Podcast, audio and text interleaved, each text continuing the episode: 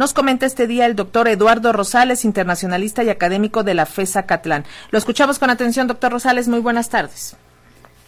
Querida Leni, queridos radioescuchas, pues antes que nada habría que decir que la sociedad internacional está viviendo un parteaguas, un punto de inflexión, porque en estos momentos se está desarrollando un conflicto de grandes dimensiones y de enormes repercusiones, una guerra multinivel y multidimensional de afectaciones planetarias.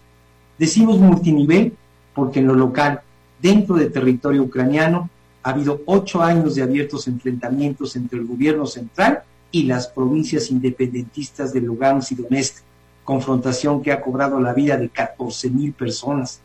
También hay un conflicto regional, porque aparte de Ucrania y Rusia, ya hay varios países de la zona que se han venido involucrando directa o indirectamente, como Bielorrusia, Alemania, Francia, Reino Unido y otros más como Finlandia, que incluso ha dejado de lado su estatus de neutralidad para apoyar a una de las partes.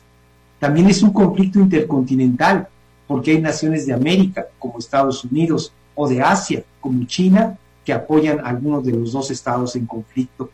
Decimos que es una guerra multidimensional, porque es un enfrentamiento económico, geopolítico, mediático y militar.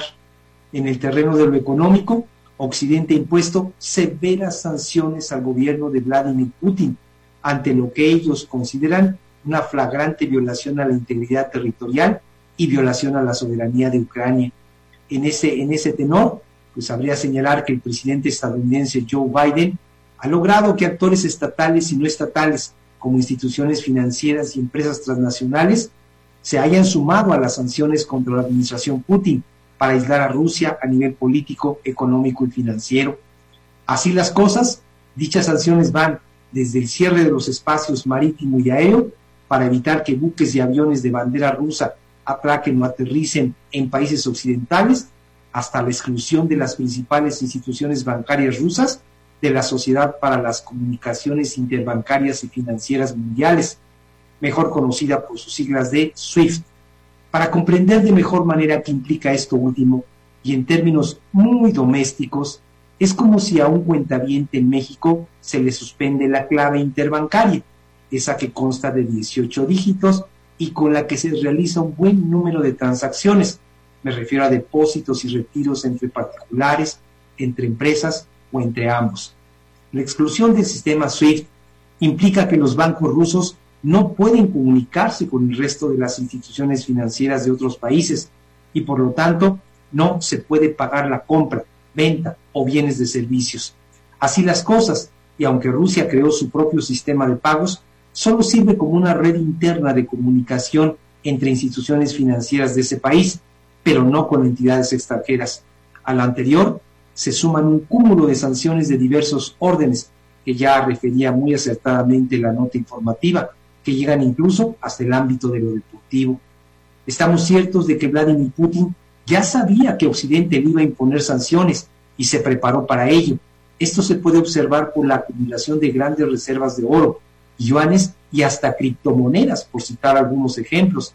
Además, sabe que puede contar con recursos monetarios provenientes de China por la ampliación de los flujos comerciales y energéticos entre ambos países. No obstante lo anterior, el tamaño, variedad y proporciones de las sanciones de Occidente quizá no estaban plenamente contemplados por Moscú.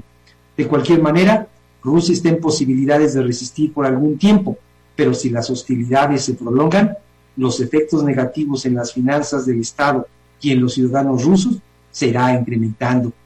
Por lo anterior, Moscú tendría que sentarse a la mesa de las negociaciones con autoridades ucranianas, pero deliberadamente Vladimir Putin estaría postergando un segundo encuentro o la posibilidad de llegar a un acuerdo hasta que sus militares tomen Kiev, la capital de Ucrania, para poder negociar desde una posición de fuerza, tratando de que el gobierno de Zelensky se vea orillado a aceptar los términos que imponga Moscú.